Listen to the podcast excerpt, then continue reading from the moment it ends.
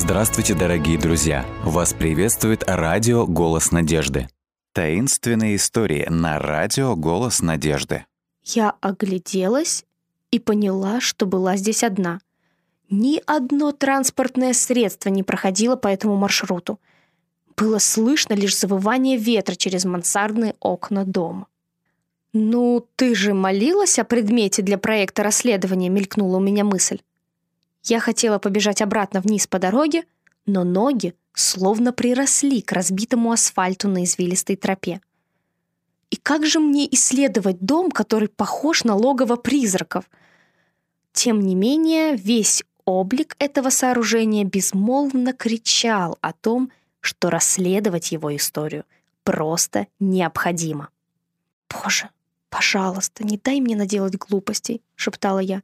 «Стоит ли войти туда? И или не надо?» Я сделала глубокий вдох и перепрыгнула через канаву, оказавшись в нижней части совершенно растрескавшейся бетонной лестницы.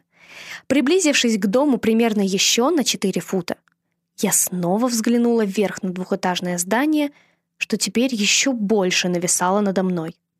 В горле у меня пересохло, когда пришла мысль.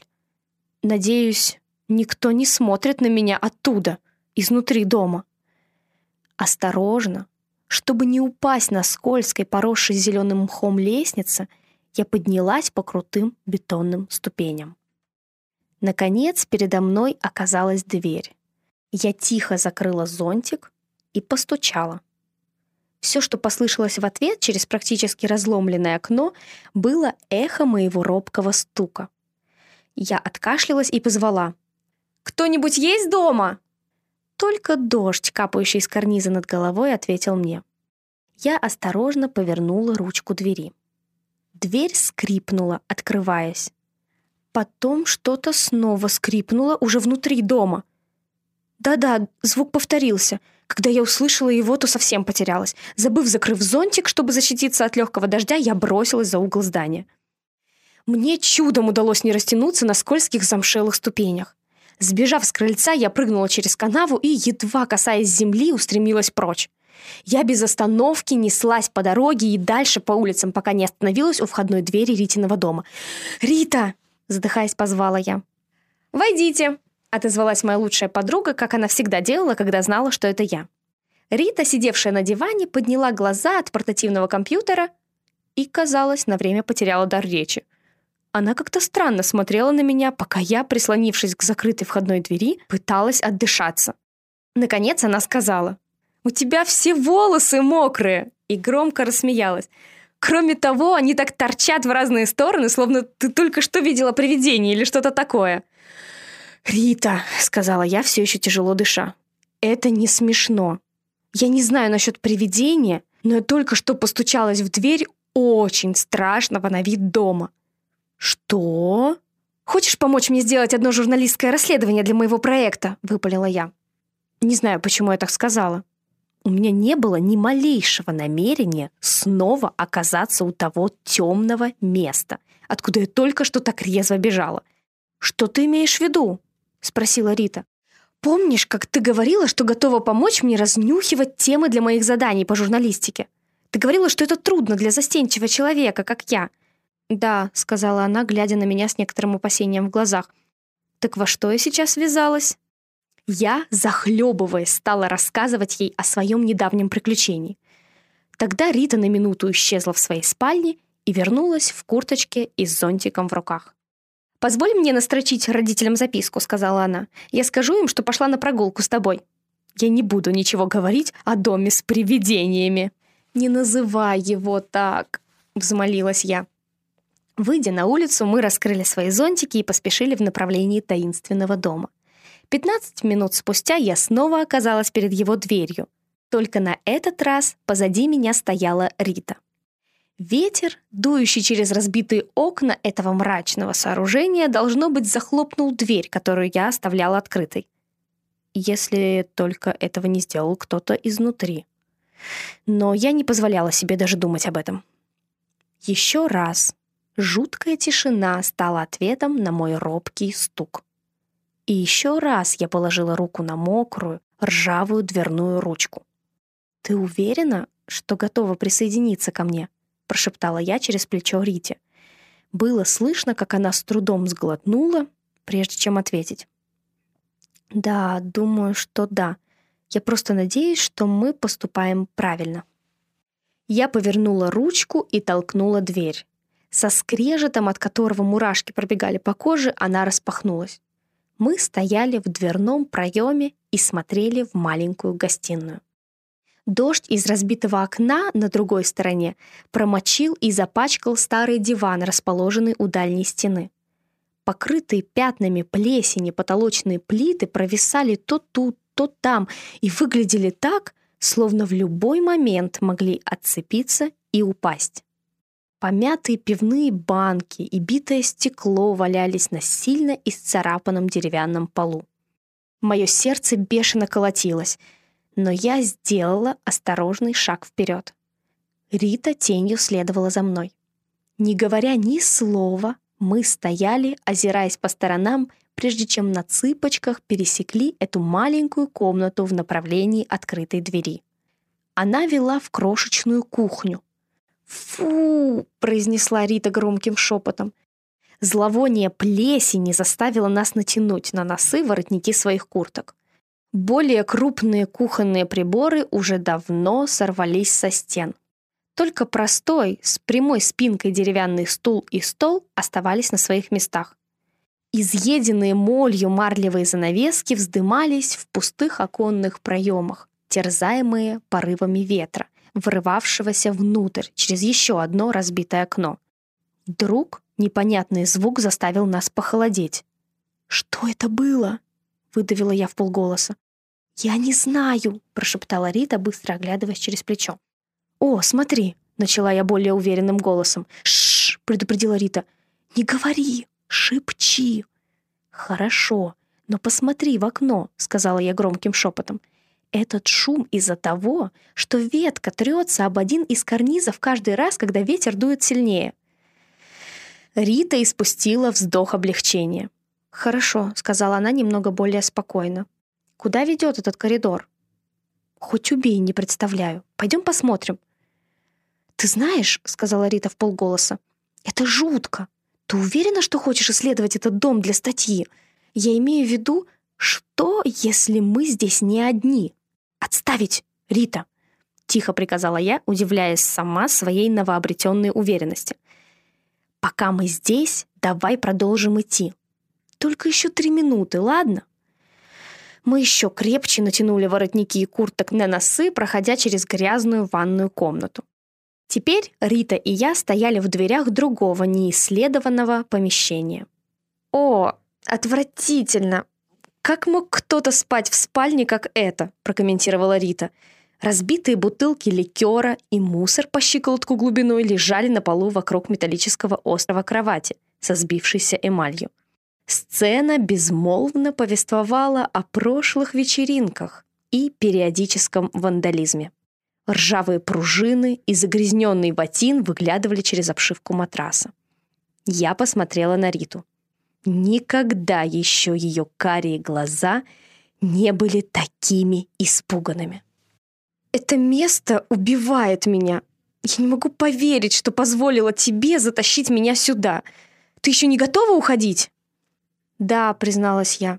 «Наверное, я просто не знаю, с чего начать расследование этой берлоги для моей статьи. Пошли». «Ну, наконец-то!» — воскликнула Рита, все еще сдерживая голос. Она следовала за мной по коридору, но именно в этот момент я увидела то, что заставило меня резко остановиться, а Риту со всего разбегу врезаться мне в спину. Рита затаила дыхание. «Что ты видишь?» — прошептала она. Одна из потолочных плит своим оторванным краем нависала над кухонным столом. Каждый раз, когда ветер, огибая угол дома, врывался через окно, плита слегка покачивалась. Сделав шаг в сторону от двери, я заметила с другой стороны висячей плиты темную, зияющую дыру в потолке. Я молча указала на нее Рите, а потом спросила в полголоса. «Хочешь посмотреть, что на чердаке?» «Ты шутишь?» «Конечно», — сказала она, закатывая глаза. «Я начинаю думать, что в этом месте где-то все же есть история», — настаивала я. «Просто надо найти ее». «И ты считаешь, что сможешь найти ее на чердаке?» «Давай пойдем отсюда. Пожалуйста». План быстро сформировался в моем сознании. «Посмотри, Рита, если стол достаточно крепкий, чтобы выдержать нас, может быть, мы можем подняться вверх по опорам потолка?» Рита уже начинала понемногу злиться. Единственная причина, по которой я еще не ушла отсюда, так это потому, что я боюсь оставить тебя здесь одну. Я не верю, что передо мною ты. Ты всегда была таким цыпленочком. Что на тебя нашло?» — вопрошала она. «Не знаю», — ответила я, вскарабкиваясь на кухонный стол. «Может быть, любопытство? Может быть, сильное желание получить что-нибудь получше трояка за репортажи?» Я выпрямилась на столе, но мой рост позволил мне лишь едва прикоснуться к стропилам. «Дай мне стул, пожалуйста», — попросила я. Со вздохом Рита подняла деревянный стул, чтобы я могла захватить руками спинку и втащить его на стол. «Теперь придерживай ножки, когда я буду стоять на нем». Сначала я присела с обеими ногами на сиденье, чтобы найти баланс перед тем, как выпрямиться. «Нормально», — сказала я. Добавленная высота позволила мне просунуть голову, плечи и руки через зияющую дыру в потолке. «Что ты видишь там?» — спросила Рита. «Я не могу пока сказать. Здесь темно, за исключением того места, где окно. Я лезу дальше». «Ну, не оставляй меня здесь одну. Пролазь дальше, а я за тобой». «Хорошо», — сказала я.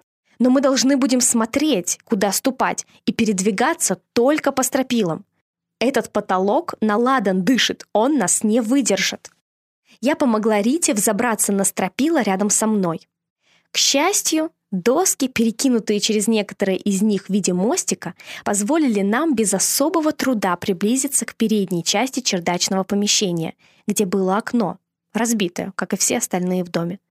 Влажный ветер трепал наши волосы, закрывая ими лица, когда врывался через одно окно и пролетал насквозь через другое, что было позади нас. После того, как глаза привыкли к темноте, мы увидели влажные листы бумаги и старые открытки, разбросанные по фанерному полу. Рита оглядела чердачное пространство и пробормотала. «Ну и что здесь, кроме залежей этих бумаг и кучи паутины?» И тогда за лучами света, отфильтрованным маленьким оконцем, я вдруг увидела то, что искала. «Рита, смотри!» — ахнула я. Ее взгляд обратился туда, куда указывал мой палец. «Сундук?» Наклонившись, чтобы не попасть в большую паутину, я осторожно приблизилась к черному с кожаной обшивкой предмету. Я чувствовала, что Рита смотрит через мое плечо. «Рита, да сюда мы обе можем поместиться!» «Это очень здоровая штука!» «Как ты думаешь, что в нем?» – прошептала она. «Необычная старинная одежда?» «Или карта нахождения скрытого сокровища!» — воскликнула я в порыве азарта. «Или...» — ее глаза расширились снова. «Что-то, что должно было быть скрыто от чужих глаз, Поэтому хозяева запрятали эту громадину на чердаке? Не ходи туда. Я остановила ее. Сломанный замок висел ниже крышки. Давай откроем его, набрав воздуха, предложила я. Вместе мы опустились на колени и медленно подняли крышку.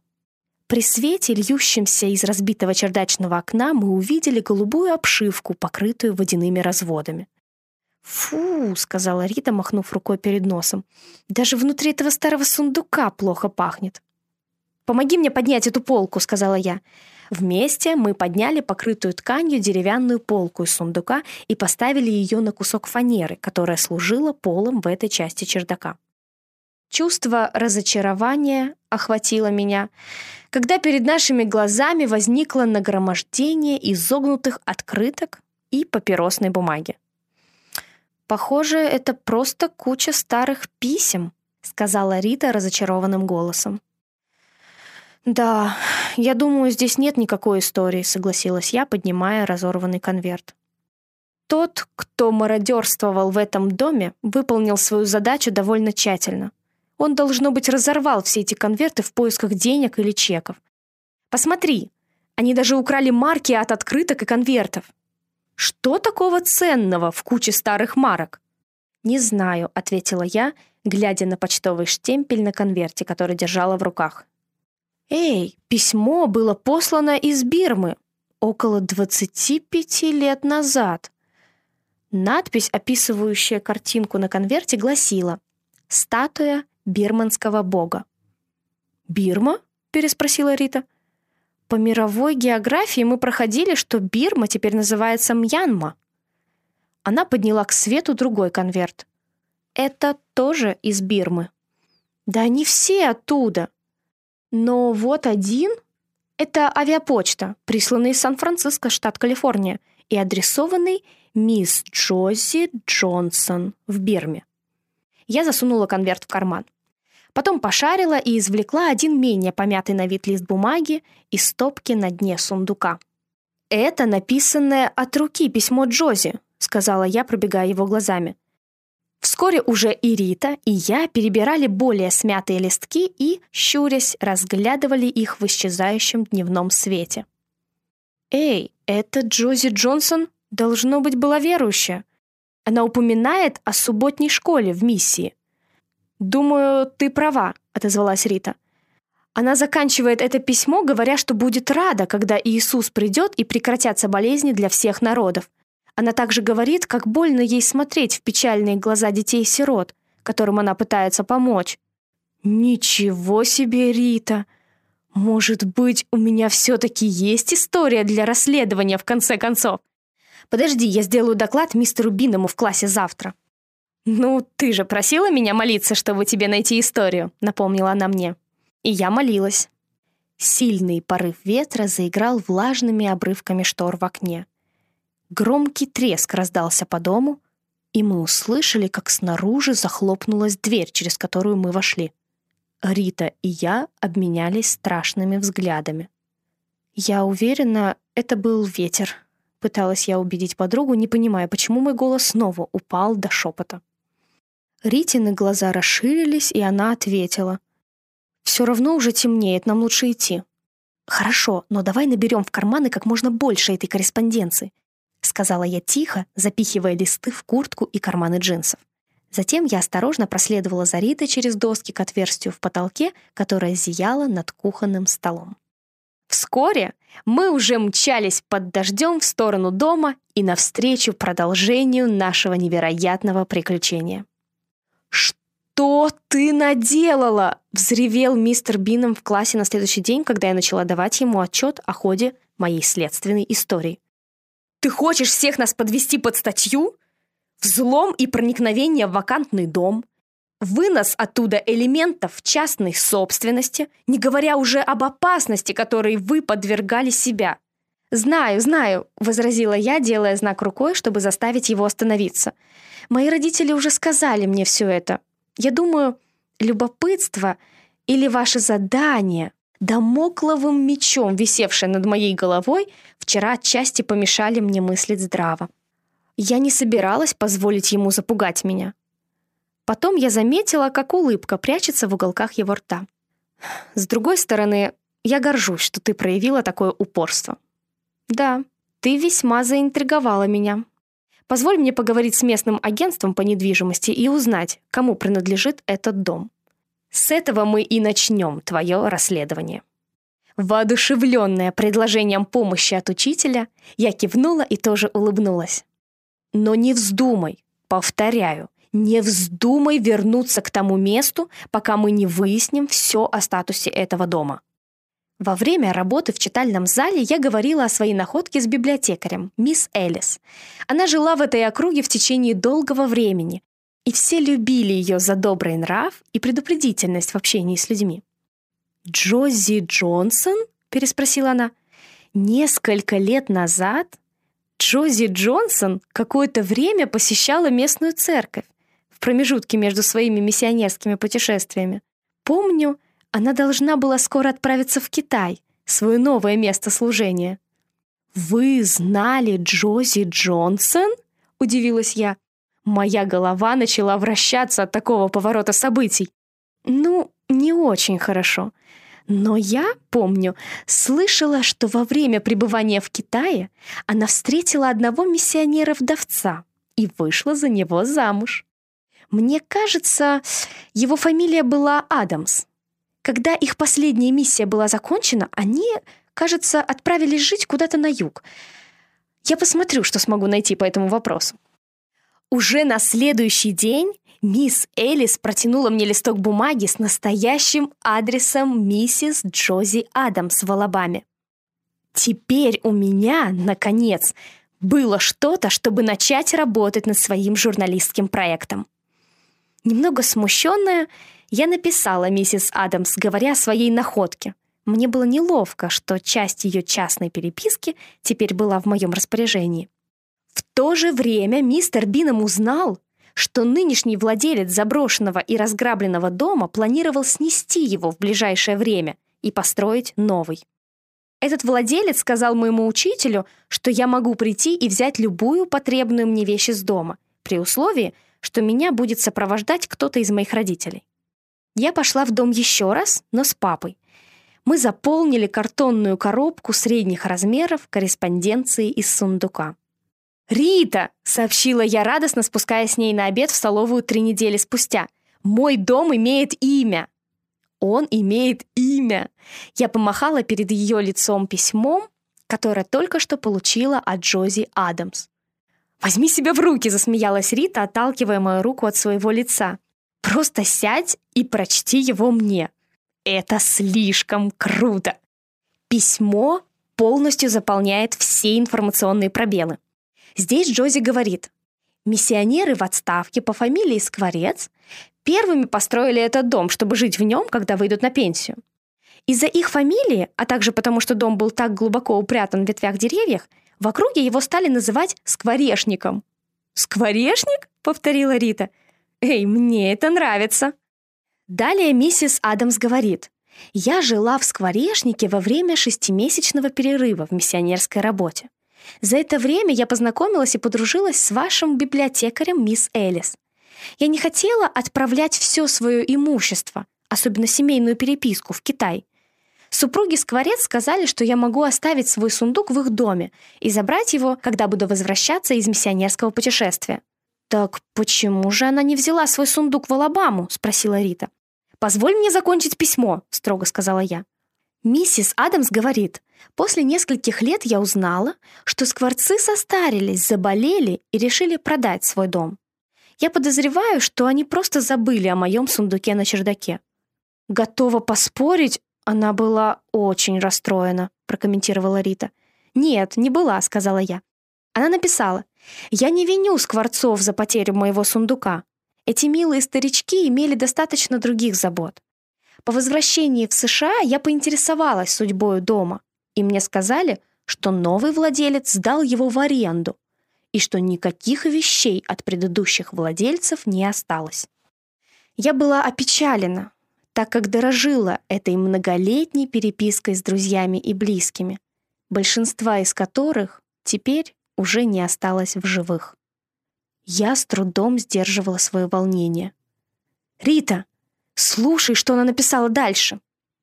Ввиду ухудшающегося здоровья и недавней гибели моего дорогого мужа, я не могу передать вам, сколь много ваше письмо значило для меня. Спасибо за ваше предложение прислать сохранившуюся часть моей корреспонденции. Я буду с нетерпением ждать, пока этот ящик драгоценных воспоминаний не окажется в моей двери. Да благословит вас Господь, юная леди. Спустя примерно неделю по окончании школьных занятий Рита, мисс Элис и я стояли на знакомой извилистой дороге, глядя на дом под названием «Скворешник». Теперь он не казался таким страшным, как в тот бурный день двумя месяцами раньше. «Девочки», — сказала мисс Элис, — «спасибо за приглашение на эту небольшую прогулку с вами». Она повернулась ко мне — Какие похвалы получила твоя история от всего местного сообщества, когда вышла в школьной газете две недели назад? Как тебе повезло успеть оказаться в этом месте как раз перед тем, как его должны были снести. «Это не было везением, мисс Элис», — сказала я. Мы с Ритой молились о том, чтобы мне удержаться на этом курсе по журналистике до конца года. А высшая оценка по журналистике тоже не от везения, улыбнулась Рита. Она от... Как ты сказала, мистер Бином называет это? От настойчивости, подсказала я, смеясь. «Ох», — сказала мисс Элис, глядя на часы, — «мой обеденный перерыв заканчивается. Вы, девочки, уже на летних каникулах. Но я пока должна работать». «Мы проводим вас до школы», — предложила Рита. Не люблю признаваться в этом, но я уже скучаю по школе. Когда они обе уже направились по дороге к нашему городку, я остановилась, чтобы последний долгий раз посмотреть на дом под названием Скворечник. «Спасибо, Господи», — подумала я. «Спасибо за ответы на молитвы и за лучших друзей, которые молятся за меня. И за настойчивость. Прежде всего, спасибо, что ты показал мне простую вещь. Если даже в занятиях по журналистике ты можешь помочь, то, конечно, я могу рассчитывать на твою помощь всегда, когда она мне будет нужна.